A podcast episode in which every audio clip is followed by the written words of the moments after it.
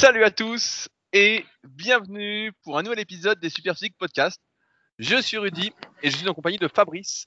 Nous sommes les fondateurs du site superphysique.org destiné aux pratiquants de musculation sans dopage et nous sommes encore une fois très heureux de vous retrouver aujourd'hui. Salut Fabrice. Salut Rudy, bonjour à tous. Alors Rudy, cette fois-ci, oublie pas de bien dire dès le début ce qu'on fait parce que la dernière fois, il y a quelqu'un qui écoute tes podcasts régulièrement qui m'a envoyé un message privé pour me demander euh, ce que je faisais dans la vie. Donc euh, je me suis dit qu'on avait peut-être un problème de communication dans nos podcasts.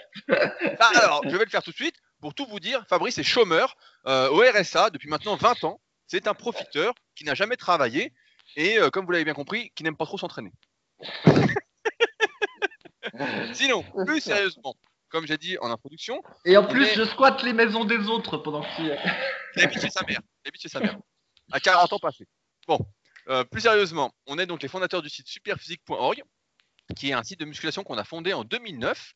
Euh, à partir duquel on a développé en fait tout un écosystème destiné à aider les pratiquants de musculation à progresser sans dopage, c'est-à-dire naturellement, sans euh, mettre leur santé en péril.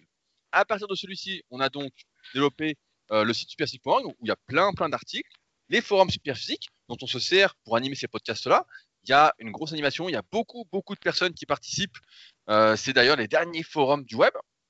On a également nos sites respectifs, dont notamment euh, musculation-alter.fr pour Fabrice, sur lequel il propose une méthode d'entraînement minimaliste avec peu de matériel et où il propose son livre. Et il y a mon site rudykoya.com sur lequel je propose du coaching à distance depuis 2006, mais également des livres et formations, dont notamment mon nouveau livre que vous allez bientôt recevoir, le guide de la prise de masse au naturel. On a également une marque de compléments alimentaires qui nous fait vivre donc en partie, euh, qui est Super Physique Nutrition, où on propose des suppléments destinés à améliorer la santé. Donc euh, surtout pour améliorer la santé, on propose notamment, on est euh, assez spécialisé dans tout ce qui est végétarien et véganisme avec une protéine en poudre végétale sur la protéine de poids, le mélange de protéines végétales et bientôt une autre protéine végétale, je tease. Et on a également euh, quelques autres projets dans la vie réelle, dont notamment le Super Physique Gym, la salle d'entraînement à Annecy, dans laquelle je m'entraîne et dans laquelle vous êtes les bienvenus si vous êtes sur Annecy euh, de passage ou si vous êtes à l'année, vous entraînez toute l'année, et la Villa Super Physique qui vous accueille juste à côté de la salle, à côté d'Annecy, quand j'ai de la place, sachant que je suis complet pour septembre et pour octobre. Et si ça vous intéresse, bah, il suffit contacter et on passera euh, de super moments ensemble euh, avec plaisir. Et avant que j'oublie, il y a également aussi l'application SP Training qui reprend en partie euh, notre méthodologie, celle qu'on recommande au fil des podcasts, qui est disponible sur iOS et sur le Play Store. Voilà à peu près, si j'oublie rien, sur ce qui nous fait vivre. Fabrice, est-ce que j'ai oublié quelque chose? Non, non, c'est bon. Mais alors du coup, tu, tu fais quoi dans la vie, toi, Rudy? Ah, moi, je suis chômeur. Moi, euh, mon rêve depuis toujours, ça a toujours été d'être chômeur, mais chômeur au moins à 3-4 000 euros. Et euh, malheureusement, euh, c'est pas possible. comme ça, c'est foutu. Et je suis aussi le futur animateur de la tribu Super Physique. Donc, le nouveau projet que je viens de lancer, qui, j'en avais parlé, j'ai fermé le club Super Physique, qui est la suite du club Super Physique, dans un registre un peu plus, j'ai envie de dire, intimiste. Euh, j'en ai parlé dans un podcast euh, sur Leadercast. Donc pour ceux qui s'intéressent d'en savoir plus, je vous invite vraiment à aller écouter ce podcast-là. Il est euh, vraiment dessus. J'en parle pendant 40 minutes. Vous savez, je suis bavard. Donc si ça vous intéresse, sachant qu'il reste plus beaucoup de place et qu'on est bientôt complet, forcément, il y a un nombre limité de places pour ce que je souhaite faire. Et donc si ça vous intéresse, allez écouter le podcast sur Leadercast et écrivez-moi si ça vous intéresse. Je dis comment faire dans ce podcast-là ce sera avec plaisir qu'on en discutera et que vous passerez vos petits entretiens, euh, votre petite sélection pour savoir si vous pouvez rejoindre la tribu superphysique. Voilà ce qu'on fait. Et je fais, et je fais aussi du kayak pour ceux qui ne le savent pas. Je fais aussi du kayak 3-4 fois par semaine, mais ça, ça ramène de rien. Euh, mais je suis content d'être au milieu de l'eau. Avec personne de voilà. Et toi, Fabrice, tu fais quoi? Tu fais de la natation aussi, je crois. Tu prépares les Jeux Olympiques. Ouais, c'est ça. Bah tiens, d'ailleurs, le, le, triathlon, tu sais qu'à un moment donné, je voulais faire. Et eh ben, euh, en fait, c'est ce week-end. Sauf que à cause du Covid, il n'y a pas lieu. Donc euh, voilà. Et, donc, tu participes, tu participes pas alors? Ben non, parce qu'il n'y a pas de triathlon au final. Bah, si euh, tu étais motivé, tu pourrais le faire sans participant, tout seul. Ah oui, c'est vrai que c'est vrai que j'y ai pensé à faire un triathlon euh, tout seul en fait, mais euh, voilà, j'ai pas encore passé le cap. ah moi je me serais dit qu'avec ta motivation et ton spirit, c'était bon quoi. Ouais ouais. Ben... Un triathlon filmé, retransmis en direct live sur YouTube avec un smartphone collé euh, sur la tête. tu sais, on aurait l'impression de courir avec toi, de nager avec toi, la vraie. Oui oui oui, bah surtout que c'est très à la mode de tout partager comme ça. Faut tout partager sa vie, ce que tu manges, tout ça, ce que tu fais. J'espère que aurais fait, tu serais tombé comme ça, tu aurais fait exprès de tomber pour qu'il y ait des péripéties, quoi. Ouais, c'est ça. Et alors, où t'en es dans ton compte euh, TokTok T'as avancé? Ton compte TokTok. Il dit TokTok. Eh ben non, euh, j'ai des anecdotes qui n'ont rien à voir avec le podcast. Euh, j'étais très surpris d'entendre, parce que j'écoute pas mal de podcasts, justement, que certains podcasteurs qui n'ont rien à voir avec les jeux vidéo, avec la danse, avec qui sont pas du tout dans cet état d'esprit-là, se lancer justement sur TikTok et sur Twitch. Je me dis, putain, on est vraiment, il y en a vraiment qui sont prêts à se corrompre euh, par tous les moyens, quoi. Mais non, mais c'est parce que ce que, ce que j'ai compris, parce que moi je ne suis l'actualité des réseaux sociaux euh, que euh, en m'informant et parce que j'y participe pas, comme je déteste ça, c'est qu'en fait la nouvelle génération là, je crois qu'on l'appelle Z. Donc nous on n'est pas Z, Rudy. Mais la nouvelle génération, elle délaisse complètement Facebook. Et avant, elle faisait de l'Instagram et du YouTube. Et petit à petit, eh ben, elle va sur euh, TikTok et euh, Twitch, en fait. Et sur Facebook, eh ben, il reste ceux de notre génération, voire celle encore d'avant. En fait, Facebook, c'est devenu complètement has-been. Instagram, ça prend le chemin du has-been. Et puis, bah, c'est Twitch et euh, TikTok qui ont le vent en poupe chez les plus jeunes. Voilà, Rudy. Et donc, du coup, pour pas louper le coche, en théorie, toi aussi, il faudrait que tu y ailles. Parce qu'à un moment donné, ben voilà, ta fan base, euh, elle sera trop âgée et t'auras pas de, tu seras mal perçu chez les plus jeunes. Hein. Voilà, tu n'arriveras pas à les capter. Eh ben, ça tombe bien, comme je, déteste les fans, je n'aime pas la fan attitude, je suis sauvé. Et je ne suis pas prêt de toute façon à jouer aux jeux vidéo ou à danser euh, les fesses salaires euh, sur, sur TokTok. Donc comme ça, c'est réglé. Ah dommage, je pense qu'il y, y, en a qui seront déçus.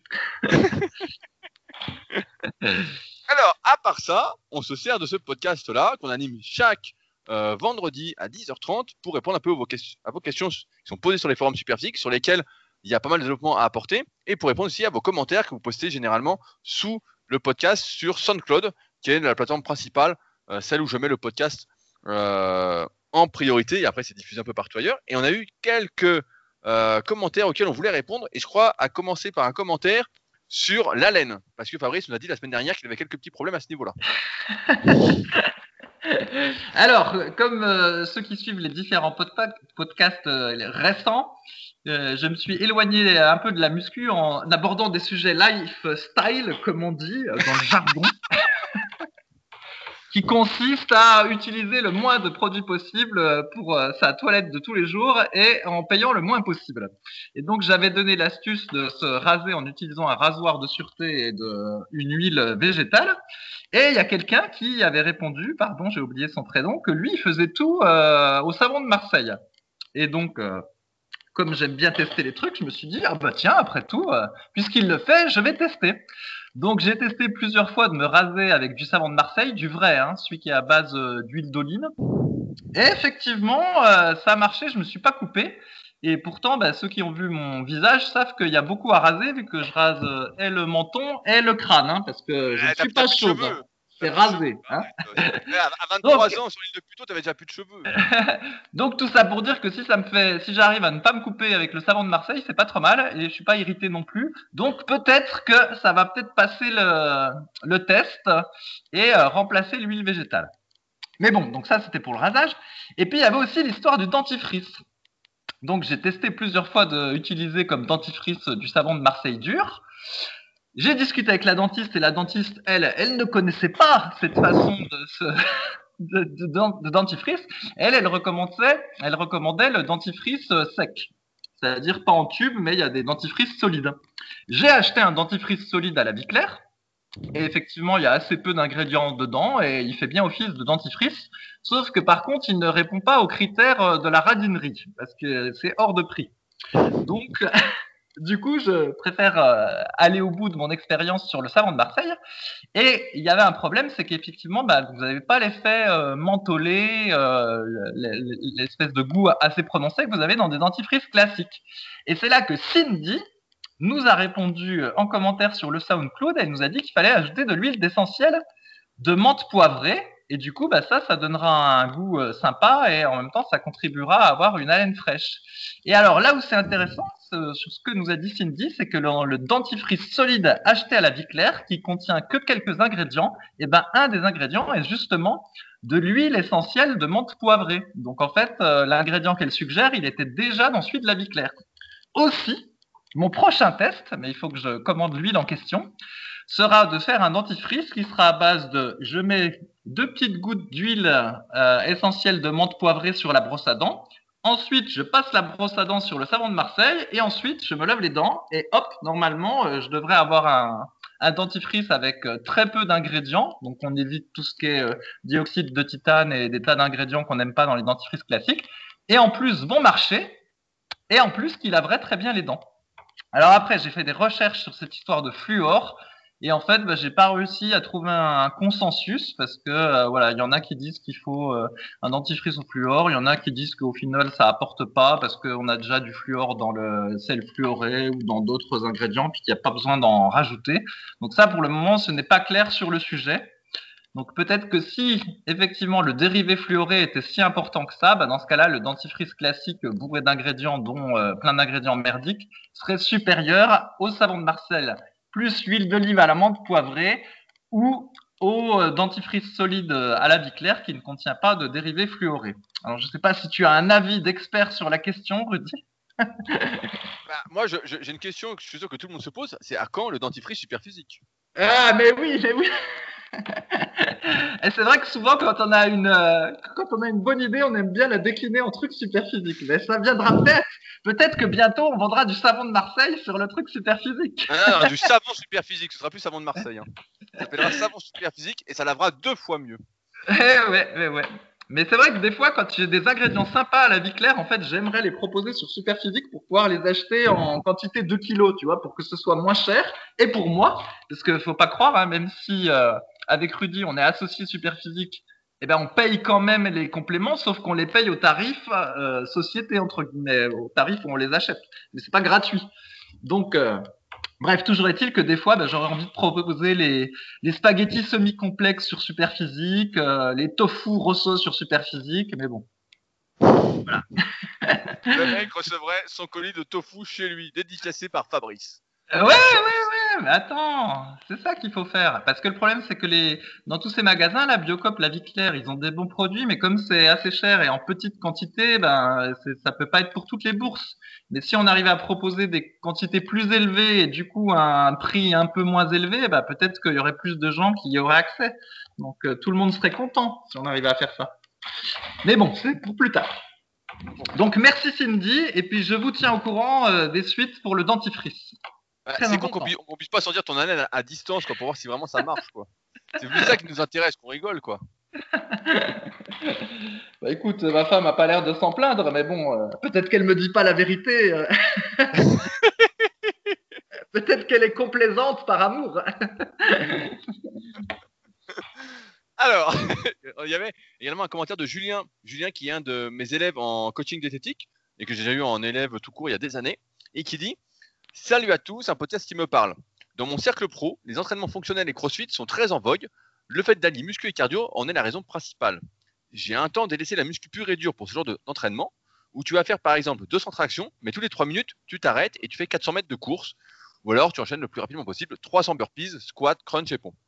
Personnellement, j'ai adoré ces séances parce que tu te mets dans le rouge et tu bats vraiment, tu te bats vraiment contre toi. Bref, super tout ça, sauf que la blessure arrive vite. La technique au burpees, c'est de poser le sol au ventre pour soulager l'effort, sauf que ça te creuse le dos et le limbago s'est pointé vite fait. Cette blessure m'a permis de poser les choses. Lors de ces séances, je pliais pas mal de potes sur les pompes, alors que sur les tractions, alors que les tractions, il n'a pas fini sa phrase, mais pourquoi? Au coucher, je suis fort, en tirage une bille. Pareil sur les efforts en course à pied, explosif, j'étais à la traîne, mais sur le foncier devant tout le monde. Bref, tout ça pour dire que ces entraînements dits fonctionnels, tant que la base est là, bah tu t'en sors. Perso, je vais garder ce genre de training pour me la mettre de temps en temps, mais je repars sur de la segmentation, des séances de course à pied, des séances de muscu, mais je ne mélangerai pas les deux, enfin plus de manière systématique. Ça vaut ce que ça vaut, c'est ma petite expérience. Bon training à tous. Fabrice, à quand ces entraînements qui vont tout mixer pour toi? Non, mais en plus, il a raison parce que ça a un côté sympa ces entraînements-là où euh, tu finis transpirant, puis tu as entre guillemets tout fait d'un coup. Sauf que, bah, effectivement, ce qu'on s'est rendu compte, c'est que pour prendre du muscle, c'était pas très efficace parce que du coup, bah, sur les efforts euh, de muscu, bah, on n'avait pas vraiment d'énergie. on n'était pas à fond. Et puis en plus, là, tout ce qu'il a décrit, c'est énormément de choses euh, au poids de corps. Et en fait, quand tu essayes de faire ça avec des exercices, avec des charges additionnelles, eh ben c'est tout de suite beaucoup plus dangereux parce que quand tu es euh, essoufflé ou déjà euh, très fatigué, euh, comment dire, dans ton ensemble, eh ben c'est pas le moment d'aller faire du squat qui nécessite une grande concentration, un bon gainage. Enfin, il y a plein d'exercices qui au final, tu t'aperçois que si t'as pas le bon gainage, que t'es pas bien rigide et bien concentré, bah, tu as un gros risque de blessure. Et donc, bah, c'est pour ça que mixer les deux, nous, on a vu que ça n'allait pas du tout. Quoi. Ouais, en, bah en plus, ce qu'il dit sur la segmentation, moi, c'est un truc pareil j'ai toujours préféré segmenter que de mélanger les activités. J'ai toujours senti que euh, je j'aimais pas et que c'était pas naturel pour moi de mélanger euh, plusieurs activités. C'est pour ça que j'ai jamais trop aimé. Euh, je me suis jamais fait de CrossFit. J'ai dû faire une séance test au tout début quand c'est sorti en France, dans la toute première salle en France qui existait, qui s'appelait euh, CrossFit France, qui a vite fermé. Hein. Ils ont quelques ennuis, ça s'appelait CrossFit France d'ailleurs. Et après, parce que justement, ouais, moi j'ai toujours préféré segmenter. Soit tu fais de la muscu, soit tu vas courir, soit tu vas faire du vélo, soit tu vas faire du kayak mais ou soit tu vas nager. Mais faire tout à la fois, comme tu l'as dit, bah, d'une part pour de c'est pas terrible. Pour la prise de force, bon bah c'est des circuits donc forcément c'est moins bien. Donc c'est bien pour la condition physique, on va dire générale. Mais euh, je sais plus qui en parlait, je crois que c'est euh, Adrien un coup en, commentaire qui disait que lui qui faisait triathlon avant, il disait ouais c'est bien, c'est beaucoup d'efforts tout ça, mais t'as pas le les effets des efforts sur ton physique quoi. T'en chies juste et t'es rapla quoi. Donc pour ça, j'ai jamais trop aimé ce truc-là. Euh. rien ne vaut une bonne séance de muscu où tu gonfles comme un ballon. Voilà ce que j'ai envie de dire. voilà, puis après, donc il dit qu'il euh, était plus bon sur les, courses longues, un peu moins bon en sprint. Euh, donc je sais plus, je crois qu'il était moins bon en traction, plus bon en pompe. En fait, ça n'a rien d'extraordinaire. Hein. En fait, on a chacun ses points forts et ses points faibles. Donc il y en a qui auraient pu avoir exactement l'inverse de ce qu'il a de ce qu'il a ressenti. Donc euh, ça tout le monde est tout le monde est différent. Après moi je voudrais en remettre une couche sur le sur le fonctionnel mais je vais essayer de pas me répéter vu que je crois qu'on en a déjà parlé à plein de podcasts. Avant avec Rudy on croyait que en gros celui qui faisait de la muscu euh, puis eh ben, c'était la quintessence en gros que dès qu'un type était musclé ben il avait tout. Et en fait plus je suis devenu sportif entre guillemets et eh ben plus je me, me suis rendu compte que le truc du fonctionnel c'est un peu un mythe et encore la dernière fois, par exemple, donc je faisais ma natation. Donc euh, actuellement, je fais trois activités. Donc je fais le, la muscu euh, en full body parce que j'ai laissé tomber de half. J'ai repris le half deux séances, puis finalement ça cadrait pas avec le reste. Alors je suis revenu en full body. Et les autres jours, soit je fais course à pied, puis soit je fais natation. Et la natation, donc ça fait un petit moment que je la fais là dans mon lac. Donc je suis devenu pas trop mauvais nageur, je pense d'ailleurs.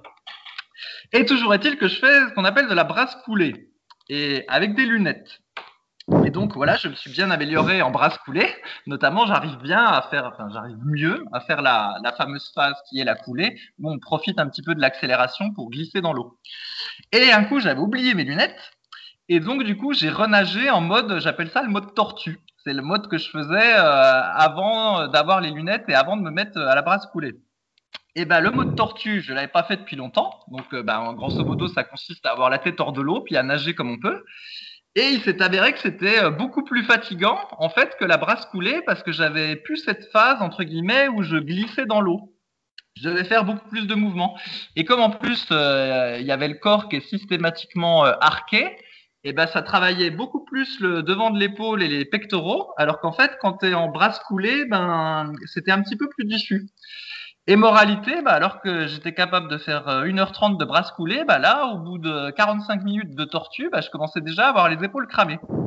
Et donc, une fois de plus, pour moi, ça va montrer que, en fait, tout est euh, hyper spécifique à un degré qu'on se rend, euh, dont on se rend pas compte quand on fait pas beaucoup de sport.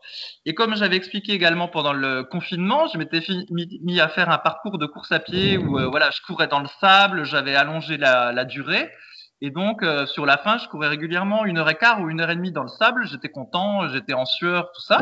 Et après, quand je suis revenu à mon parcours euh, habituel, qui était d'une durée plus courte sur le macadam, qui était 45 minutes sur le, le macadam, et ben en fait j'étais pas j'étais pas meilleur qu'avant quoi j'avais fait un temps moyen ni ni mauvais ni bon parce que ben c'était deux deux entraînements qui étaient complètement différents et donc c'est pour ça que le truc le fonctionnel c'est tout relatif quoi. Quelqu'un peut être très bon nageur s'il a jamais couru, bah il sera meilleur qu'un type qui euh, est complètement sédentaire, mais il sera pas meilleur qu'un coureur. Et à l'inverse, un type qui est super coureur, bah, vous le mettez euh, dans un lac, euh, il sera nul en natation.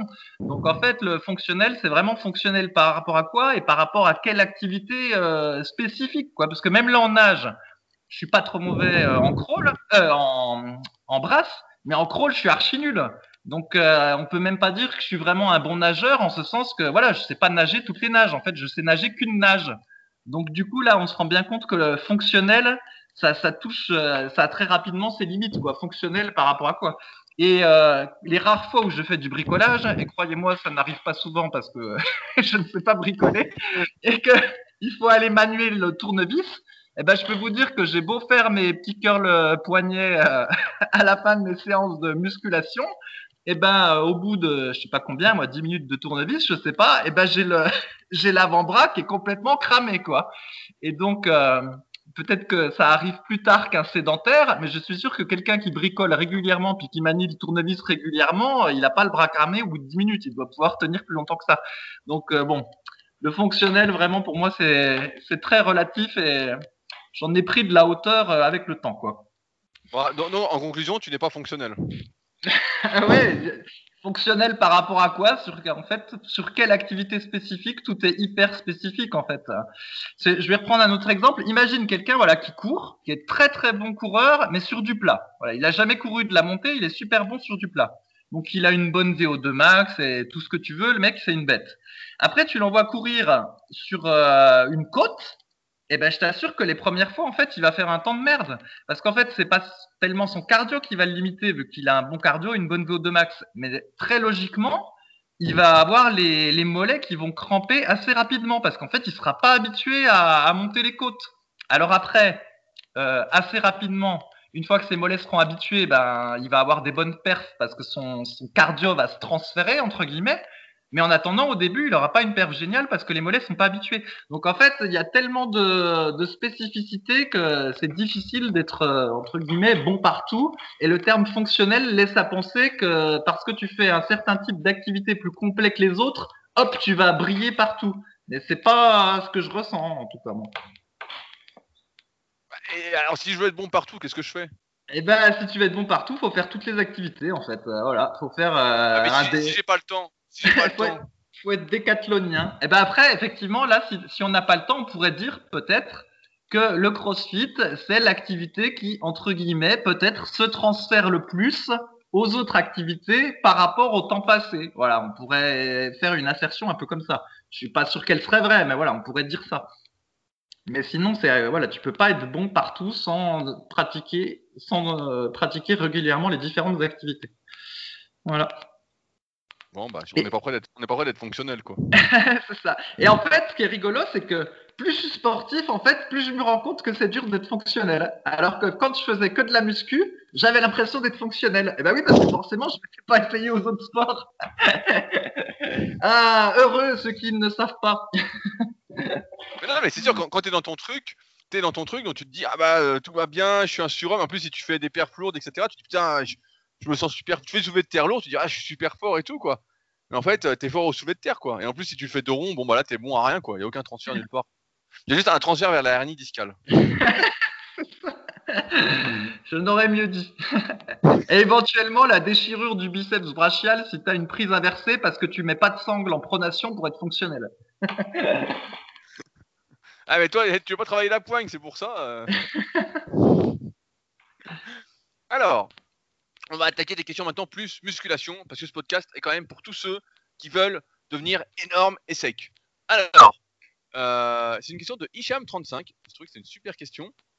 Pour une séance bras, dans une optique d'optimisation de tonnage, de stress mécanique, de stress métabolique, de stress nerveux, un enchaînement d'exercices entrelacés du type exercice biceps, exercice triceps, exercice biceps, exercice triceps, exercice avant-bras, pourrait-il être mieux qu'un classique biceps, biceps, avant-bras, triceps et triceps Dans le sens où en fait, ce qu'il souhaite, c'est euh, alterner un exercice biceps et un exercice triceps. Euh, il rajoute, avec cette alternance, il n'y a pas d'optimisation de temps de séance, mais il y a une augmentation du tonnage et donc du stress mécanique. En contrepartie, il y a peut-être un peu moins de stress métabolique, puisque le, long, de repos entre les exercices. On entend souvent dire, Rudy et Fabrice, sur leur podcast, que prendre un temps de repos plus long entre les séries d'exercices, c'est mieux, mais cela rend la séance plus longue. On entend aussi que le stress mécanique est le plus important, sans toutefois passer en dessous d'un certain seuil de stress métabolique au sein d'une même séance. Ma question est donc la suivante. Une alternance d'exercices antagonistes, comme proposé ci-dessus, comporte-t-elle des inconvénients puisque le tonnage augmente par rapport à la version classique et que le nombre de séries au sein de la séance reste le même? Merci à Rudy, à, Fabrice et à son associé employé Rudy sur les anecdotes de vieux sur le podcast. Que la force vegan soit avec vous. Alors, je commence par répondre vu que tu as longuement parlé sur le fonctionnel. Euh, et c'est marrant parce que on avait euh, cette discussion hors antenne il y a deux ou trois semaines avec Fabrice parce que je m'étais mis à essayer justement de faire ça. Bah, je l'ai fait qu'une fois hein, parce que c'était pas mieux finalement pour moi. J'avais essayé de faire un exercice pec, un exercice dos et de les faire même en termes de superset modifié, c'est-à-dire en prenant une minute à une minute trente entre les deux séries. Donc je faisais une série de déclinés, je prenais une minute à une minute trente, une série de rowing T-bar, une minute une minute trente, une série de déclinés, etc. Et je faisais ça sur tous les exercices. Et donc forcément, quand je repassais sur le décliné ou sur le rowing T-bar, ben, j'avais beaucoup plus de récupération que lorsque je les faisais euh, à la suite. Parce qu'à la suite, quand tu prends 2-3 euh, minutes, à bout d'un moment, tu en as marre. Donc, euh, tu as du mal à prendre vraiment beaucoup de temps de récupération, surtout si tu es à la salle. Ok, il y a du monde, tu peux discuter un petit peu, mais tu perds un peu le focus, tu es un peu moins dedans. Et donc, on en parlait avec Fabrice qui, lui, bah, disait que euh, Antenne, il pouvait le faire en étant plus rapide, et moi, je pouvais pas parce que sinon, j'étais obligé de diminuer drastiquement les charges que j'utilisais. D'où cet le fait d'intercaler un temps de récupération. Maintenant, sur la question euh, d'Icham, j'ai pas la réponse euh, universelle à donner. D'expérience, j'ai l'impression que ça marche mieux d'enchaîner tous les exercices pour un même muscle plutôt que euh, d'alterner un exercice biceps, un exercice triceps. Donc tous les toutes les séries d'un exercice biceps, ensuite toutes les séries d'un exercice triceps, etc. Parce que euh, si on n'enchaîne pas tous les exercices et qu'on fait cette alternance, j'ai cette impression qu'on n'a pas assez de stress métabolique. Il faut bien avoir en tête qu'en général, on choisit le premier exercice de sa séance, c'est le plus important, c'est sur lequel justement on va chercher la progression au maximum. Donc souvent, on va prioriser la charge. Et qu'ensuite, le deuxième et troisième exercice, parfois il y en a quatre si on fait le dos par exemple, euh, bah là, on va les faire plus ou moins de manière rentable en fonction de comment on a perdu de la force. Euh, c'est ce que j'appelle la notion de perte tolérable dans le tome 3 de la méthode superphysique. Et que ces exercices, normalement, qui sont moins importants, mais qui vont contribuer en agissant sur des facteurs secondaires de la séance, qui sont justement euh, le stress métabolique. Donc, euh, en ce sens, j'ai l'impression que quand on alterne, on n'a pas suffisamment de stress métabolique parce qu'on est toujours en fait frais sur euh, l'exercice qu'on va refaire. On a beaucoup moins de pertes de force, beaucoup moins de pertes tolérables. Et donc effectivement, on met plus lourd sur chaque exercice, mais on a moins cette, euh, comment, cette accentuation des facteurs secondaires de la prise de muscle.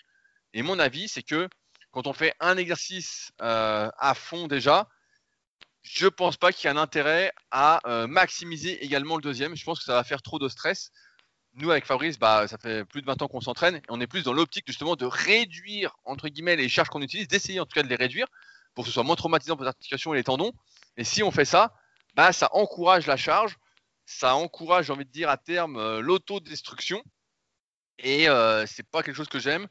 C'est quelque chose que je fais faire parfois, par contre, sur euh, des séances cuisses à mes élèves. Parce que euh, si tu fais de la presse en série de 20, c'est sûr qu'après, si tu dois faire du squat avant ou des fentes, c'est la mort. Donc j'intercale souvent un exercice d'ischio. Donc euh, quoi d'ischio, quoi d'ischio, même si la presse travaille aussi les ischios. voilà, des exercices qui sont plus simples et un peu plus reposants. On a même Tom, je ne sais pas s'il nous écoute, à la salle qui intercale lui des exercices de mollets entre ces exercices quand il est en fin de cycle. Donc comme ça, ça lui permet de faire les mollets parce que sinon il est fait en fin de séance puis il n'est pas trop motivé.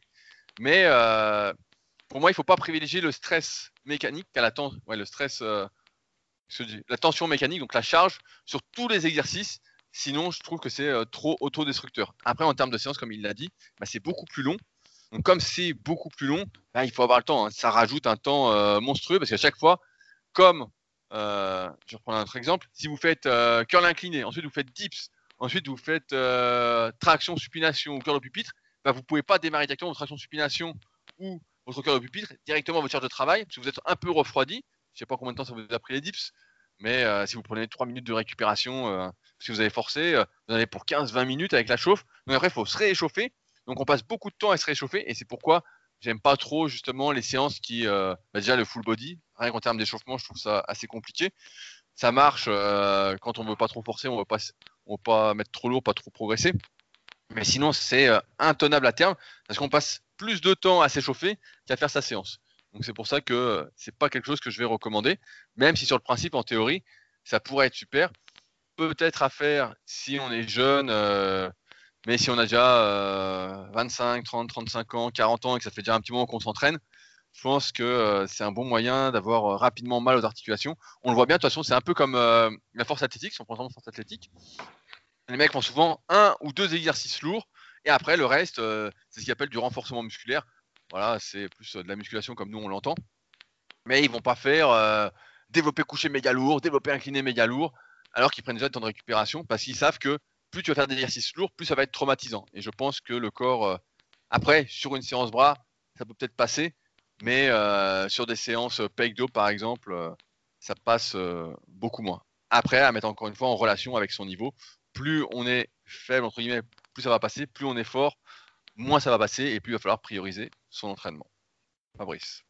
Ouais, bah, pour le coup, franchement, tu as, tout dit. Après, effectivement, là, ce qu'ils qui proposent, de sûr, pour euh, une alternance pec-dos, je pense que ce serait vraiment pas bon. Mais effectivement, pour biceps-triceps, encore, on peut, on peut se poser la question.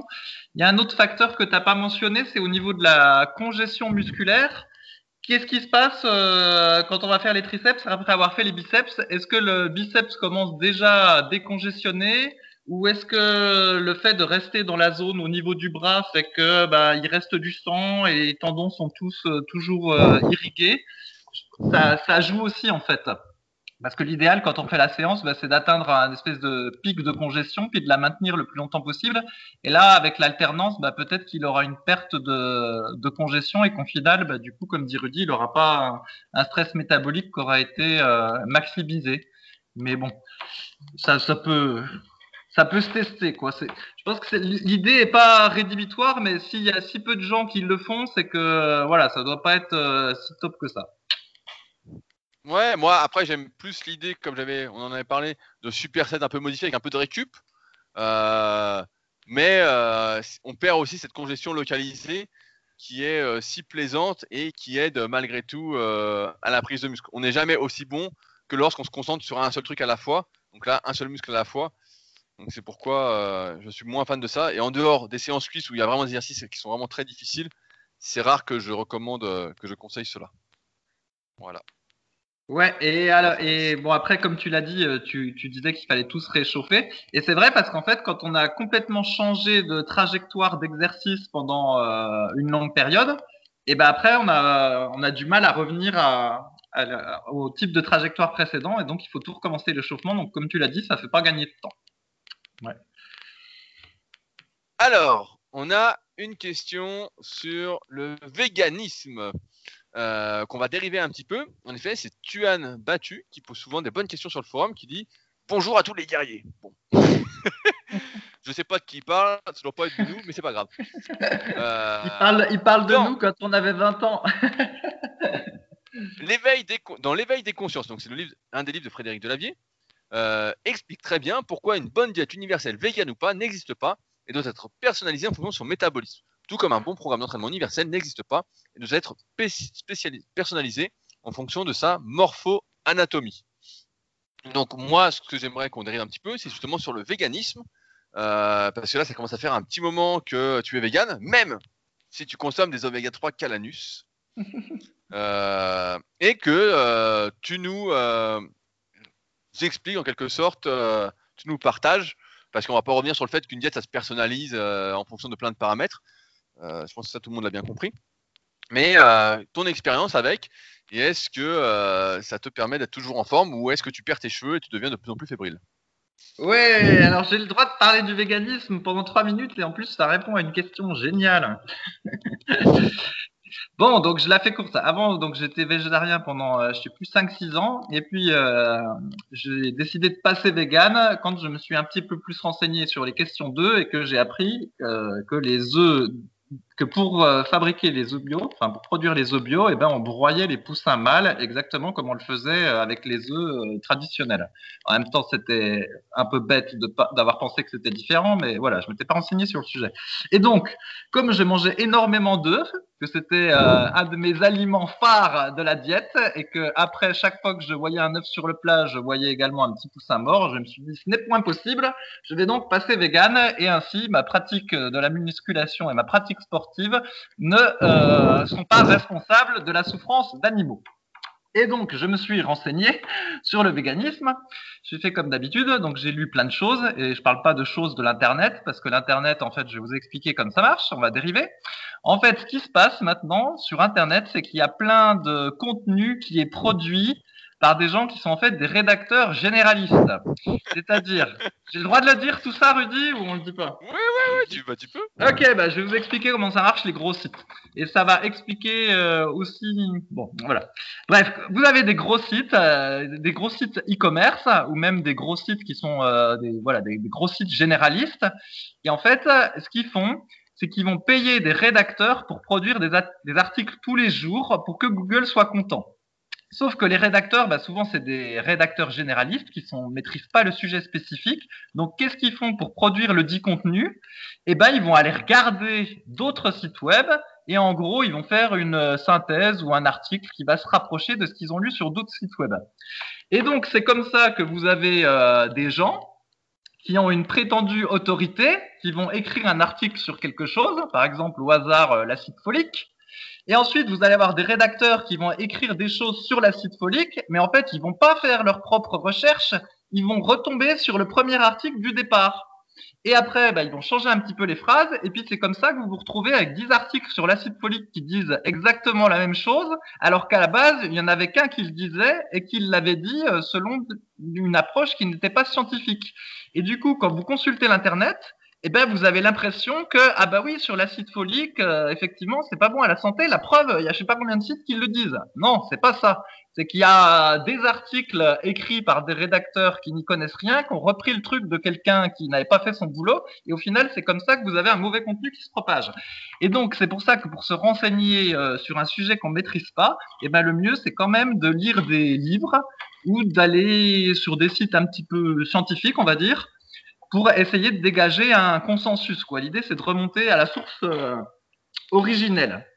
Et donc, euh, ce que j'ai appris, on va dire, c'est que on pouvait faire une diète végane et ne pas avoir de carence à condition de se supplémenter sur certaines choses et à condition que la diète végane soit extrêmement bien construite. Alors bien construite, ça veut dire que ben il faut euh, régulièrement manger des produits céréaliers et des légumineuses, manger des oléagineux, des fruits, euh, des légumes. En gros, c'est un petit peu tout ce qu'on recommande pour avoir une bonne diète. Mais j'ai envie de dire, euh, euh, quand on a une diète pas terrible, une diète perfectible, mais qu'elle est omnivore, on a moins de chances d'avoir des carences que quand on a une diète végane perfectible en fait. Si on a une diète végane qui est pas bonne, ça va se payer beaucoup plus cher que si on a une diète normale entre guillemets pas bonne. Et donc, ce qu'il faut, c'est se supplémenter en vitamine B12. Ça, c'est impératif parce qu'en fait, dans la diète végane, il n'y a pas de vitamine B12. Et c'est justement parce qu'on a créé la vitamine B12 en synthèse dans les années 50 que le mouvement vegan est né. En fait, c'est là qu'il y a des gens qui se sont dit, ah bah tiens, puisque maintenant on a accès à cette vitamine B12, eh ben on peut éviter de manger les animaux, on peut éviter de faire souffrir les animaux et euh, être quand même en bonne santé. Et c'est comme ça que le mouvement est né. Donc à la base, c'est né d'un truc moral. Et puis après, dans le futur, ça s'est décliné où maintenant il y a des histoires euh, écologiques, voire sanitaires, qui, euh, voire de santé qui s'y mettent parce que on mangerait trop de viande, patati patata. Donc il y en a qui disent que finalement la diète végane est peut-être pas si mal que ça pour la santé. Donc, toujours est-il qu'une bonne diète végane accompagnée d'une supplémentation en vitamine B12, qui est une vitamine qu'il y a dans le, notre complément alimentaire euh, euh, super vitamine, Où on fait également attention d'avoir sa, dose d'iode, parce que comme on mange plus de poisson, eh ben, on peut manquer d'iode. Donc la solution, c'est de manger euh, des algues ou de prendre euh, du sel iodé. Et éventuellement, on peut manquer d'oméga 3. Donc là, il y a plusieurs théories. Il y a la théorie qui dit les véganes ne manquent pas d'oméga 3 parce que ils prennent plein d'huile de colza et plein d'huile de lin. Et que comme ça, mauvais véganes, ça. Et voilà, et que euh, ils ont un beau ton, ils ont un bon taux de conversion euh, entre les chaînes courtes et les chaînes longues. Voilà, je vais me mélanger comme d'habitude, mais peu importe. En gros, ils arrivent, ils arrivent à mieux convertir les oméga 3 végétales en bons oméga 3 assimilables parce qu'ils sont véganes. Ils ont l'habitude, tout ça, et ça marche bien. Et il y a une théorie qui dit que, bah non, ça marche pas bien et qu'il faut que les véganes, s'ils veulent leur dose d'oméga 3, ils se supplémentent aussi en oméga 3. Donc du coup, on a sur le site les super oméga 3 Calanus qui sont euh, dérivés de micro-crevettes. Alors après, on peut débattre, est-ce que c'est vegan ou pas vegan les micro-crevettes? Ou alors il y en a qui prennent euh, voilà, il y en a qui prennent des huiles de micro-algues. Et en gros, bah voilà, avec cette supplémentation et une diète végane, on est en bonne santé. Alors je fais pas le débat, est-ce que c'est naturel ou pas naturel euh, de manger comme ça? Ce qu'il faut savoir, c'est que quand vous mangez du porc euh, d'élevage industriel, en fait, le porc, on lui a donné un complément alimentaire en vitamine B12, et au final, vous mangez le porc, vous avez votre vitamine B12, mais c'est parce que le porc lui-même a été supplémenté en vitamine B12. En gros, la diète végane fait juste que sauter une étape, à la place que ce soit le porc qui soit vitaminé, et eh ben c'est vous qui êtes vitaminé directement, puis euh, voilà, on évite la souffrance du porc. C'est fou le porc, quoi. c'est ça. Parce qu'en fait, pour que les animaux ils, aient de la vitamine B12, il faudrait qu'ils soient complètement dehors. Euh, c'est un peu comme les poissons. En fait, c'est pas les poissons qui ont des oméga 3 en tant que tels, c'est parce qu'ils mangent des algues qui contiennent des oméga 3 qu'après ils ont les oméga 3. Et c'est pour ça que les poissons d'élevage ont moins d'oméga 3 que les poissons sauvages parce que les poissons euh, d'élevage euh, mangent pas autant des, des, fameuses petites algues. Bref, donc c'est exactement pareil avec la vitamine B12. Et donc, par rapport à la musculation, je termine. Le seul truc, c'est que bah, en musculation, on sait, ça c'est parfaitement sourcé euh, scientifiquement, euh, c'est, on a tous testé ça. Il faut plus de protéines que euh, dans l'alimentation classique. Après, il y a débat sur la quantité. Est-ce que c'est 1,4 g par kilo de poids de corps? Est-ce que c'est 2,2 voire 3 grammes par kilo de poids de corps? Ça dépend de votre masse musculaire, de votre niveau d'activité, de plein de choses. Mais bon, en tout cas, il en faut plus.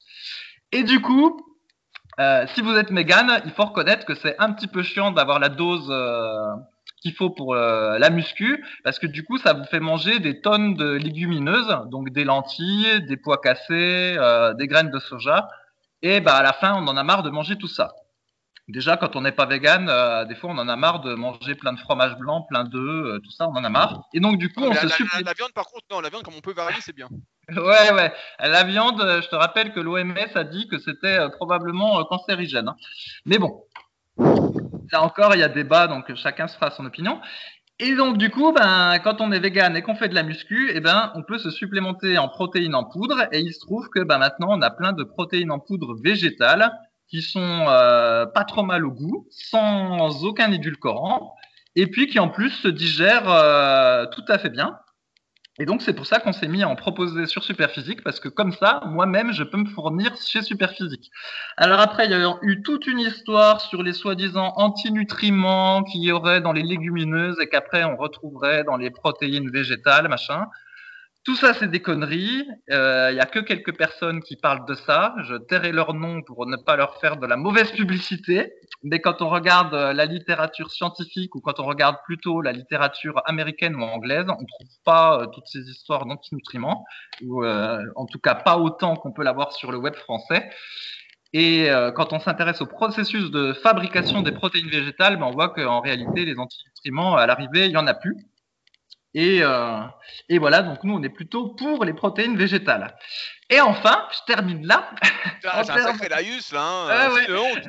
C'est honte. En termes de conditions physiques, franchement, je n'ai vu euh, aucune différence, quoi. Donc parce que à moment... est-ce que c'est parce que tu n'étais pas fonctionnel avant et que là tu t'entraînes pour être fonctionnel? Euh, euh dit tellement de conneries le type qu'après je sais plus où j'en suis.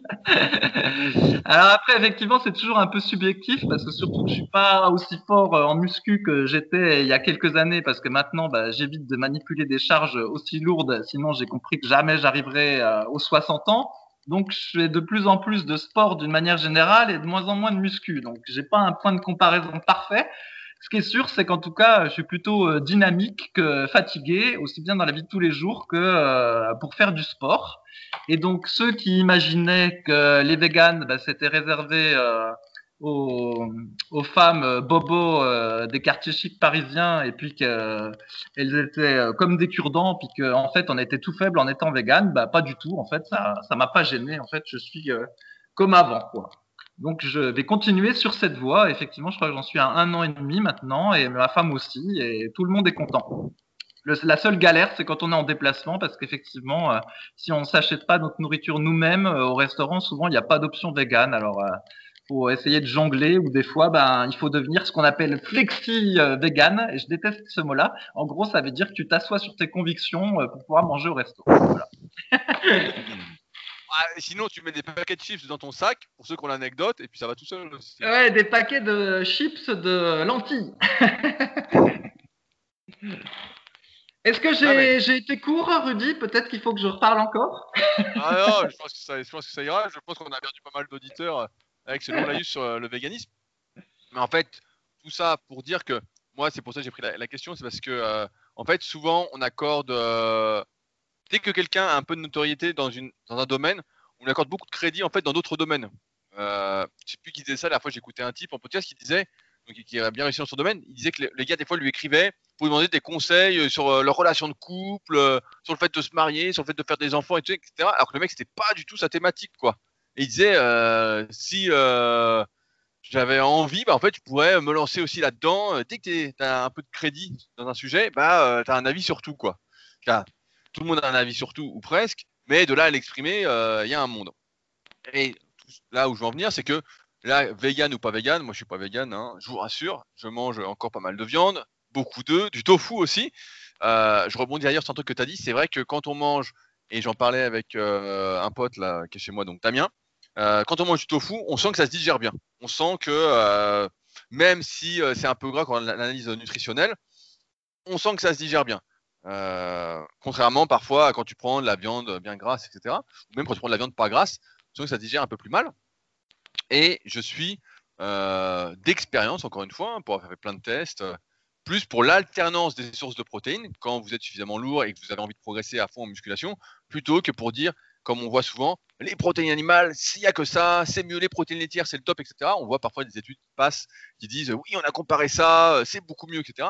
Mais ça ne tient pas compte de euh, l'équilibre de la diète, c'est-à-dire de tout ce que vous allez manger sur la journée, qui va fortement influencer euh, ce que euh, les, avantages et les inconvénients de chaque type de protéine. C'est pas parce que vous allez bouffer des protéines de lait toute la journée que c'est mieux. J'ai même envie de dire, c'est pas mieux, c'est pire. Vous allez avoir mal au bide au bout d'un moment. Et c'est pourquoi l'alternance, comme je l'avais expliqué dans une vidéo sur les meilleures sources de protéines, l'alternance des sources de protéines, c'est ce qu'il y a de mieux pour avoir justement les avantages et inconvénients de chaque protéine, entre guillemets, qui en plus vont se compléter avec les autres aliments qu'on consomme, que ce soit euh, des céréales, que ce soit des légumineuses, que ce soit même des légumes. Il y a aussi des protéines dans certains légumes, pas mal. Donc, euh, tout ça pour dire que ouais, il faut faire attention avec tout ce dogmatisme autour des sources de protéines, parce que euh, on se rend bien compte avec le temps que tout ça c'est des conneries et que finalement c'est euh, un juste équilibre à trouver pour. Euh, tout à l'heure, Fabrice disait en rigolant que la viande était cancérigène. La viande euh, est cancérigène si vous en bouffez, accroît peut-être les risques, bien peut-être les risques de cancer si on en bouffe beaucoup. Maintenant, si on en mange un jour sur deux ou qu'on mange 100 grammes par jour sur, je sais pas, sur, ça fait 20 grammes de prot sur 120 grammes de protéines qu'on consomme par jour, parce que vous faites 60 kg ou 80 kg, vous mangez 1,5 g de protéines par kilo de poids de corps, bah, c'est rien du tout en fait. C'est, il euh, y a peu de chances que ça vous fasse du mal. Maintenant, si vous bouffez 500 grammes par jour, euh, là, c'est sûr que euh, ça peut pas bien finir. Quoi. Faut pas avoir fait Sciences Po pour comprendre. Ouais, eh ben non, mais moi je suis pas tout à fait d'accord avec ce que tu viens de dire. Mais bon, comme là, justement, on risque de s'éloigner de notre domaine de compétences, on va pas trop en parler. Mais quand tu regardes ce qu'indique l'OMS, elle dit que la charcuterie est un alors je sais plus jamais les termes euh, utilisés, est un, poison la charcuterie. Est un cancérigène certain, quelque chose comme ça, et que la viande rouge est un cancérigène probable. Et quand j'ai regardé, quand eh, probable, probable, c'est peut-être. Ouais, ouais, mais parce qu'en fait, ce qu'ils ont constaté, c'est que plus tu mangeais de viande rouge, plus après, tu avais de probabilité d'avoir du cancer du côlon ou quelque chose comme ça. Mais comme c'est polyfactoriel, effectivement, plus peut-être que ceux qui bouffent plein de viande rouge, ils mangent moins de légumes, tout ça. Donc, c'est un peu le bordel. Néanmoins, quand j'ai fait mon livre Musculation avec Alter, et je voulais une rubrique diététique qui soit euh, basée sur un truc, euh, entre guillemets, la science plutôt que des on-dit euh, sur Internet, je m'étais renseigné. Et un truc que j'avais trouvé très intéressant, en fait, c'était de comparer les recommandations entre les différents pays, tu vois.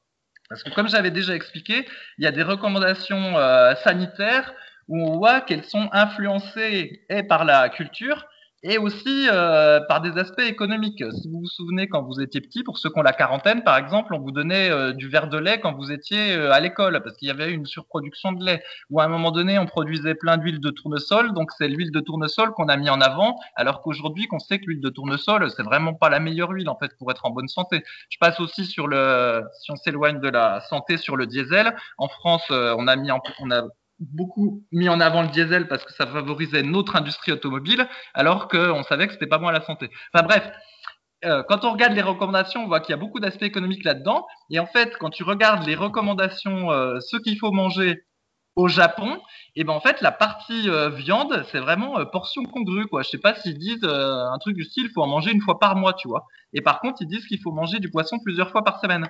Alors que si tu prends les recommandations françaises, et ben là, je sais plus, c'est peut-être qu'on te dit de manger de la viande une ou deux fois par semaine. Donc tu vois, tu vraiment pas du tout les mêmes recommandations. Et donc, quand tu dis si on mange de la viande un jour sur deux, ben on rentre pas dans le cadre de l'OMS qui dit cancer euh, euh, possible ou probable, et eh ben, je dis c'est pas si évident parce que déjà un jour sur deux, c'est déjà pas mal en fait pour manger de la viande rouge par rapport à d'autres recommandations que j'ai vues où c'est euh, une fois par mois. Donc je pense que ta, ton affirmation est à, nuancer. On, ne sait pas par rapport à nos connaissances. mais je parlais pas forcément de viande, de viande rouge, je parlais de viande tout court. Mais après, je parle, et je pense que c'est important aussi de le dire, c'est que dans une optique de musculation, de prise de muscle, euh, quand on mange 2 grammes de protéines par kilo de poids de corps et plus, qu'on est en suralimentation calorique, euh, on n'est plus dans l'optique de chercher la santé à tout prix. On essaye de trouver un compromis entre la recherche de la santé et la progression en musculation. Sinon, si on cherche exclusivement la santé, jamais on va chercher à progresser en musculation. On va en faire léger. Je crois qu'on en avait parlé il y a quelques podcasts, mais jamais on va faire de la musculation en forçant, en cherchant à mettre plus lourd, à faire plus de répétitions, à se dépasser on va faire de la marche tranquille, on va faire un peu de musculation avec du lopé couché euh, à 30 euh, ou 40 kilos. Voilà, on va limiter à fond ce qu'on fait. Et là, ce sera la santé. Maintenant, quand on cherche à progresser, il faut bien avoir en tête qu'on s'éloigne un peu de euh, l'optique santé 100%. Et après, bon, après, il y a des vastes débats philosophiques là-dessus. Hein, je ne vais pas rentrer là-dedans. Mais si tu dois bouffer, moi je te donne un exemple, hein, je fais 100 kilos, je dois manger 200 grammes de protéines, alors si je mange, je, vais je vais dire ce que je mange en termes de prot, je mange 5 œufs le matin déjà. Donc ça fait que 35 grammes de prot. Ensuite, ça fait deux poussins morts. bah, peut-être 3. Allez, 3 poussins morts. Ensuite, je mange du tofu en ce moment le midi. 200 grammes. Donc euh, c'est à peu près. Euh, donc tu vois, ça fait, 30... ça fait pareil, 34-35 grammes. Donc on compte pas les céréales. Hein. Après, on va compter les céréales. Donc ça. Ensuite, au goûter. Pendant qu'on parle avant le podcast, j'ai mangé deux boîtes de macros. Donc euh, c'est pour ça que j'ai une haleine très fraîche pendant le podcast. Donc deux boîtes de macros, c'est 200 grammes de macros. Donc là, bah, c'est pareil, hein, c'est 17-18 grammes au 100 grammes de protéines, selon l'emballage, la, boîte. Donc, euh, je pareil, à 35 grammes de prot. Le soir, en fonction des jours, c'est 200 grammes de poisson, donc ça varie, ou 200 euh, grammes de viande, viande rouge, viande blanche, etc. Donc là, je suis un peu plus, peut-être à 40 euh, grammes de prot. Donc rien que ça, je suis à 35, 35, 105, 145. Il me manque 55 grammes et j'ai forcé sur rien du tout. Tu vois, j'ai pas forcé sur les quantités. Alors après, avec tout le riz que je mange, souvent je mange un peu de pâtes, je mange aussi euh, des yaourts au, lait de chèvre, le régal, bah, j'arrive à peu près à ces 200 grammes. Mais on peut pas dire que je force la dose quelque part en fait. J'essaye de trouver un équilibre et forcément, c'est pas une optique 100% santé. Si c'était une optique 100% santé, eh ben, il faudrait que je mange 1000 euh, calories de moins, que je fasse beaucoup moins de sport. La dernière fois, je regardais euh, un kayakiste qui s'entraîne à haut niveau, le mec disait qu'il mangeait entre 5000 et 6000 calories par jour pour se maintenir en termes de poids et de performance. Bah, c'est pas la santé non plus, mais le gars le sait. C'est juste qu'à un moment, voilà, tu fais des compromis. Et moi, j'ai pas l'impression, quand je dis ça, je pense que personne dira que j'abuse sur les quantités de, protéines, vu mon poids, et vu mon gabarit, quoi.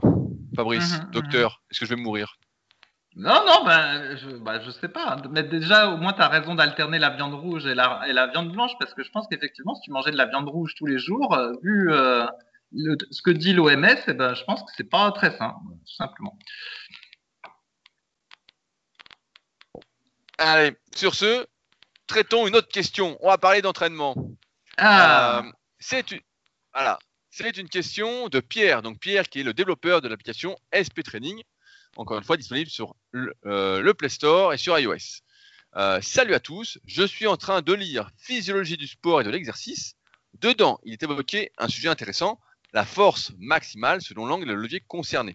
Je cite le passage, la force développée par le muscle est transmise à l'os par l'intermédiaire des insertions musculaires, tendons. Comme pour la longueur musculaire, il existe un angle articulaire optimal pour lequel la force transmise à l'os est maximale, cet angle dépend des positions relatives de l'insertion tendineuse et de la charge à déplacer. Dans l'exemple du biceps, l'angle optimal permet de soulever un poids de 50 kg et de 100 degrés. Au-delà ou en deçà de cette position du coude, la force transmise est diminuée. Ma question est donc la suivante à quel angle sommes-nous le plus fort pour tel ou tel exercice? Sur un muscle monoarticulaire, cela peut être facile à calculer, mais sur un exercice polyarticulaire comme les pectoraux ou le squat, quel angle est le plus optimal? Pour faire suite à cette question, mettons qu'on est une sauterelle, donc c'est la codification qu'il y a dans le tome 1 et le tome 2 de la méthode superphysique. On sait que si on descend trop la barre au développé couché, on a un étirement trop important et donc une perte de force. Donc, si on peut régler au centimètre près l'amplitude, et donc la position haute et basse, où faudrait-il s'arrêter et commencer? Faut-il attendre d'avoir les coudes à 90 degrés, si on prend l'exemple du développé couché, au niveau des coudes en position basse, ou est-ce que s'arrêter à 100 degrés est plus optimal? Quel étirement est-il vraiment nécessaire de garder par conséquent? Fabrice, en gros, faut-il rechercher l'amplitude maximale ou euh, à terme, je ne sais pas si toi tu remarques ça aussi, faut-il réduire son amplitude et rester dans les zones où on est en position de force? Oui, bah alors ce qu'on a vu, c'est qu'au début, euh, il y a une vingtaine d'années, on suivait la logique d'Arthur Jones euh, ou d'autres euh, qui et on pensait que pour développer des muscles de manière complète, il fallait toujours faire des exercices en amplitude la plus complète possible. Et puis avec le temps, bah non, on s'est rendu compte qu'au contraire, il fallait limiter l'amplitude et particulièrement bah, si on avait euh, une morphologie sauterelle, des membres très longs parce que souvent bah, les amplitudes extrêmes surétiraient euh, les, tendons et les muscles. Donc là, l'exemple du développé couché, c'est le grand classique qu'on a déjà parlé, dont on a déjà parlé plein de fois. Je pense que pour la, la plupart des gens, en fait, l'idéal est que les coudes cassent euh, légèrement la parallèle mais qu'il faut pas aller trop trop en deçà de ça. Et effectivement, bah, il y a des morphologies où euh, naturellement, si la barre touche la poitrine, particulièrement si euh, on a la, comment, une cage thoracique toute faible, voire le sternum un peu enfoncé, et qu'on pose la barre au niveau des mamelons et pas euh, au niveau du sternum, qui est le point souvent le plus haut quand on est couché en développé couché légèrement cambré, et eh ben rien que l'amplitude où la barre touche la poitrine, et eh ben on est bien en deçà, on a le, coude qui est vraiment très en arrière puis qui a bien cassé la parallèle. Et là, ben, on se rend compte que ça fait des mauvaises courbatures au niveau des insertions et que bah, là, on a surétiré le muscle. Pour autant, comme on a déjà dit, bah, pour les débutants, c'est mieux quand même de faire les exercices en amplitude complète. Et puis, au fur et à mesure qu'on passe intermédiaire et confirmé, puis qu'on utilise des, charges plus lourdes, et eh ben là, il faudra revenir à une amplitude qui est euh, plus normale pour nous. Après, il ne faut pas tomber dans le piège euh, qu'il a dit. Effectivement, par exemple, au curl, euh, on a des, des points, comment dire, on a des, points de levier qui sont euh, très mauvais, par exemple, sur un exercice comme le curl, où quand le bras il est euh, parallèle au sol, et eh ben on voit bien que le levier est très défavorable. Mais en même temps, si on restait que dans une amplitude très favorable, et eh ben l'exercice, euh, il aurait quasiment pas d'amplitude en fait. Donc, euh, du coup, il faut trouver un, compromis. Il y a trop d'amplitude, ça c'est mauvais pour les articulations et en plus ça fait chuter le poids qu'on doit utiliser pour l'exercice. Pas assez d'amplitude et ben du coup il n'y a plus du tout d'étirement musculaire et puis on stimule rien du tout en fait. Il y a, il y a très peu de travail musculaire, donc il faut trouver le compromis. Après en donner des chiffres exacts, en fait, je pense que c'est impossible, ça dépend des gens. Donc voilà. Non, mais c'était une, bonne remarque et c'est quelque chose que je remarque aussi avec le temps, c'est qu'aussi quand on vieillit, quand on a des années d'entraînement derrière soi, bah, on sent que trop d'amplitude, c'est pas bon. Quand j'étais plus jeune, quand j'avais 19-20 ans, bah ouais, toucher les pecs au coucher, c'était obligatoire. Tu touchais pas les pecs, t'étais pas un homme, t'étais pas un guerrier. Et progressivement, comme j'ai déjà expliqué de nombreuses fois dans les podcasts, au fil des années, à chaque fois que je remontais, ça fait quelques années maintenant, à chaque fois que je remonte vers les 130 kg en, série, au coucher, bah, j'ai les tendons, des courbatures, j'ai un mauvais feedback le lendemain des entraînements. Et donc, euh, bah, ça fait pas du bien. Et progressivement, si je m'acharne, bah, après, ça fait des tendinites à l'insertion. Donc après, bah, forcément, j'ai tout gagné, c'est le cocotier. Et ce que je me suis aperçu, c'est qu'effectivement, il y avait euh, des amplitudes qui nous étaient adaptées sur tous les exercices. Pierre parle d'exercices euh, d'isolation, et c'est d'ailleurs le sujet de ma vidéo de la semaine dernière sur YouTube, sur, qui s'appelle le vrai curl biceps, où je montre justement quelle est la bonne amplitude et pourquoi euh, il faut adopter cette amplitude-là pour ne pas se faire mal. Et je montre justement du curl au pupitre à un bras en montrant qu'il y a un moment, en fonction de la longueur de votre biceps, quand vous allez descendre, celui-ci ne va plus s'étirer. On voit à l'œil nu, si vous avez un peu de biceps, que celui-ci ne s'étire plus et donc ça n'a plus d'intérêt de descendre plus bas. Et on voit bien que plus en plus on va mettre lourd, c'est assez facile à comprendre, plus il va falloir faire attention à respecter l'amplitude qui est faite pour nous et non pas celle du voisin, parce que sinon on va être en position encore plus de faiblesse, on va pas pouvoir utiliser, comme a dit Fabrice, les charges qu'on pourrait utiliser, on va réduire l'efficacité de son entraînement pour la prise de force et la prise de muscle, tout en accentuant son risque de blessure. Et ça, c'est valable pour plein d'exercices où vous allez sentir qu'il y a un moment où vous perdez de la force euh, anormalement. Quand vous perdez de la force anormalement dans un mouvement, il faut encore une fois avoir un peu de bouteille. Si vous débutez, c'est impossible à sentir et c'est pourquoi on recommande au début euh, de bien s'appliquer sur les exercices, de apprendre correctement, entre guillemets. Ça vaut aussi pour ceux qui sont intermédiaires et confirmés, notamment durant l'échauffement, de chercher à avoir une bonne de maintenir une certaine mobilité, une mobilité, une souplesse plus importante que ce que le mouvement ne va l'exiger après. Mais plus on va mettre lourd, plus on va forcer et plus il va falloir tenir compte de euh, sa morphoanatomie. Et là, ça veut dire de ses leviers osseux et de sa longueur musculaire. La longueur musculaire, ça joue notamment, c'est assez facile à comprendre sur l'exercice d'isolation. Donc, comme l'a dit Pierre, hein, quand on fait du curl, par exemple, on va vite voir euh, quand ça va plus s'étirer, qu'on est plus sur le tendon. Euh, et en plus, on aura, si on fait une petite d'amplitude, des mauvaises courbatures le lendemain. Et sur l'exercice polyarticulaire, euh, il y a une amplitude à partir de laquelle on va être plus ou moins bien. On sent que bah, le développé couché, c'est un bon exemple. Quand on descend trop, on n'a plus de force. Au dips, on le sent bien aussi. Avant, je le sentais beaucoup moins. Et c'est pas faute de ne pas avoir la mobilité. Mais maintenant, je sens que quand je descends à 90, je suis bien. Quand je commence à vraiment casser la parallèle, je sens que d'un coup, il y a une perte de force. Il y a euh, comme une perte de gainage. Ou alors, il faut vraiment que je mette plus léger. Et dans ce cas-là, bah, je ne fais plus l'exercice pour les mêmes raisons et euh, ça fait moins les triceps. On voit aussi que voilà, ça permet de rebondir sur le fait que quand on utilise plus ou moins d'amplitude, ça va modifier le recrutement musculaire. Euh, mais tout ça pour dire que c'est une très bonne question. On ne peut pas le calculer, mais c'est quelque chose qui se sent progressivement à mesure qu'on s'entraîne, à mesure qu'on vieillit. Et je conclurai en disant que finalement, on ne peut pas lutter contre sa nature et que euh, c'est pourquoi à chaque fois je dis bah si vous avez quelques années d'entraînement derrière vous, c'est intéressant de faire son analyse morpho-anatomique, de voir pourquoi on est fait, ce pourquoi on n'est pas fait, parce que des fois on a des doutes, des fois on s'acharne sur des trucs pour lesquels on n'est pas fait, parce qu'on se dit mais si, mais si, mais si, mais si, et en fait avec ça on comprend tout de suite que euh, on n'est pas fait pour ça. On n'est pas fait pour ça, donc euh, on comprend pourquoi ça n'allait pas, on comprend pourquoi on progresse pas. Souvent c'est ce qu'on me dit après quand je fais des analyses morpho, on me dit ah bah c'est bon j'ai compris pourquoi ça ça venait pas. bah, je dis ouais ouais je sais. Euh, ou pourquoi j'ai du mal ici, bah ouais ouais. Tout s'explique, tout se comprend et ça permet de gagner du temps et d'éviter euh, justement d'utiliser trop d'amplitude, même si on peut lire encore une fois, par exemple dans des optiques de renforcement musculaire, que euh, plus on a d'amplitude, mieux c'est pour le renforcement musculaire. Mais le renforcement musculaire, ce n'est pas la musculation pour prendre du muscle. C'est du renforcement musculaire, donc c'est fait euh, à vitesse lente, tout doucement, sans forcer, avec peu de récupération, qui n'a rien à voir avec l'entraînement pour prendre du muscle, on va devoir forcer, prendre des longs temps de récupération, mettre plus lourd, faire plus de répétitions où là, justement, on peut se mettre en péril si on n'adapte pas bien ces exercices à soi. Ouais, il y, a un exercice qui est euh, particulièrement illustratif de la chose, c'est les extensions nuque à un bras au-dessus de la tête. bah oui. En fait, la version, euh, la version purement académique, c'est on a le coude qui pointe complètement vers le haut, le bras qui est euh, strictement vertical, et puis là, bah, si vous avez une amplitude complète euh, comme ça, bah, vous verrez que c'est pas naturel du tout. Ça tire énormément sur le coude et assez rapidement, vous avez envie de juste casser la parallèle. De descendre à peine plus bas que la parallèle, mais vous n'avez pas du tout envie de ramener le poids jusqu'à l'épaule parce que le mouvement n'est pas naturel.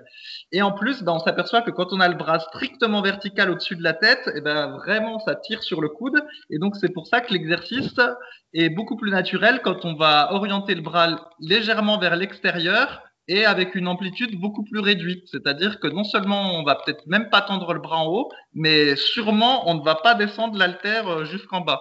Donc ça, c'est un bon exercice qui est modifié euh, pour tenir, pour tenir compte des contraintes indiquées par Pierre et de la longévité. Mais donc, mais attends, attends, si on fait pas l'exercice comme il faut, en amplitude complète, etc., est-ce qu'on est quand même un guerrier, quoi? C'est la question intéressante parce que bon, je comprends bien, je fais plus les exercices qui sont vraiment dangereux pour euh, durer. Euh, l'alimentation, je mange plus de la viande rouge à chaque repas, alors quand même c'est un vrai repas de bûcheron, quoi. Normalement la viande rouge avec des saucisses au barbecue et la bière. Donc ça, je peux plus faire. Et puis là, les exercices, il euh, faut que je choisisse l'amplitude. Euh, attends, je crois que la musculation, c'est un sport de con. ouais, ouais, et c'est surtout, est-ce que du coup, tu vas développer des triceps fonctionnels, Rudy, si tu n'as pas l'amplitude complète? Est-ce que tu auras même des triceps euh, complets hein? Parce que moi, je eh ben, pense que c'est pas, je pense que tu n'as pas de triceps vers le coude, c'est parce que probablement tu utilises des amplitudes partielles aux extensions nuques à un bras. J'ai vu ta vidéo YouTube. c'est intéressant et je vais rebondir sur, sur un autre truc. Et, euh, donc là, Fabrice, ce qu'il a dit, c'était de l'ironie, hein, pour euh, pas que vous soyez embrouillés. Mais euh, on peut pas allonger un muscle. Hein, il y a les insertions et terminaisons. Comme j'ai les triceps courts, bah, forcément, il n'y a rien près du coude. Mais un autre truc intéressant, c'est que si on force une amplitude pour laquelle on n'est pas adapté, c'est-à-dire qu'on manque de souplesse de mobilité. Donc ça, c'est dans le meilleur des mondes. Mais dans le vrai monde, quand on n'a pas la longueur musculaire associée à l'amplitude qu'on veut utiliser, et ben on se rend compte en fait que ça raidit en fait, ça fait des mauvaises courbatures, donc des courbatures d'insertion, et progressivement ça va raidir, ça va faire ça va faire perdre de la souplesse, de la mobilité. On va avoir des courbatures qui restent, le muscle va rester douloureux parce que ça aurait été beaucoup trop traumatisant pour le tendon et articulation. Euh, je vais donner un exemple concret. Quand je faisais du développé couché à fond, en ce moment je fais du décliné, développé couché à fond, et bah chaque lendemain de séance ou même pendant 2-3 jours, j'étais raide, quoi. J'étais vraiment raide des épaules et il fallait que je compense énormément ce développé couché par des étirements, des automassages pour enlever les inconvénients de la pratique du développé couché. Quand j'ai arrêté de développé couché, et que là je fais du décliné depuis un petit moment, eh ben je sens que je n'ai pas cette perte de mobilité les jours qui suivent l'entraînement et j'ai pas cette perte de souplesse que j'avais avant en fait. J'ai des courbatures qui sont plus localisées justement au centre du muscle, donc les bonnes courbatures, comme j'en parle dans le tome 1 de la méthode superphysique, mais je n'ai plus ces mauvaises courbatures qui raidissent. Et ça, ça peut être également un bon feedback de voir qu'on se raidit progressivement à cause de l'entraînement musculation. C'est que vous utilisez trop d'amplitude par rapport à votre longueur musculaire et par rapport à vos leviers. Et ça, après, vous vous rendez compte que vous êtes, euh, j'en parlais avec euh, Big Mac, s'il m'écrit, euh, Big Mac, pardon, en consultation la dernière fois, c'est que à force de faire ça, notamment quand on est grand, et eh ben on se rend compte qu'après on est de plus en plus raide, de moins en moins mobile. Et c'est pas parce que on fait pas ce qu'il faut, car c'est parce qu'on essaye de faire les exercices en fait comme tout le monde et pas les exercices qu'on devrait faire par rapport à soi, avec la bonne amplitude. Et donc un bon feedback, encore une fois, c'est les courbatures aux insertions. Si vous en avez, bah, c'est mauvais signe. Et si en plus vous êtes raide les jours qui suivent, bah, c'est très mauvais signe. C'est pas bon signe, euh, un truc va pas. C'est normal d'avoir des courbatures, mais normalement vous étirez un petit peu légèrement, vous massez et vous devez avoir votre amplitude sans aucun souci. Si c'est pas le cas et que vous sentez que vous êtes tout tendu dans votre corps, là c'est mauvais signe. Parfait. Eh ben, on arrive déjà à plus d'une heure, non? Exactement. Ben, on va s'arrêter là puisqu'on en est à 1h08. Euh, on a eu quelques problèmes de son. J'ai vu pendant le podcast. Je ne sais pas, Fabrice, si toi tu as entendu. Donc, euh, je rappelle qu'on essaye de faire au mieux et que euh, parfois on a des petits problèmes de son. Malheureusement, c'était un peu pendant le discours sur le véganisme. J'espère que vous ne nous en voudrez pas. C'est pas très grave, je pense. Je pense que ça vous a permis de rester, d'avancer d'arriver directement aux parties intéressantes du podcast. Euh, avant que j'oublie, si vous souhaitez nous aider euh, à faire connaître ce podcast, s'il vous a aidé, n'hésitez pas à en parler autour de vous, à le conseiller à vos amis, aux personnes qui sont peut-être un peu perdues en musculation et qui voudraient mieux progresser. N'hésitez pas également à mettre des notes sur les applications de podcast, euh, que ce soit notamment l'application, moi je vois l'application podcast sur iOS, mais sur n'importe quelle application, ça vaut le coup. Vous pouvez réagir directement sur SoundCloud. Donc, je mets le lien à chaque fois directement dans ma newsletter pour ceux qui la reçoivent. Sinon, c'est directement sur euh, la home du site, si je dis pas de conneries, si ça y est encore. Euh, et si vous avez des questions, bah, les forums superphysiques sont là pour ça. N'hésitez pas à poser vos questions. Il y a de l'animation, il y a du monde, il y a une bonne ambiance. Et on se tire tous ensemble vers le haut pour faire mieux que seul. Sur ce, j'oublie rien. Euh, si ce n'est bon appétit et n'oubliez pas de manger de la viande rouge, c'est bon pour la santé. Sur ce, à la semaine prochaine. Salut à tous. Salut.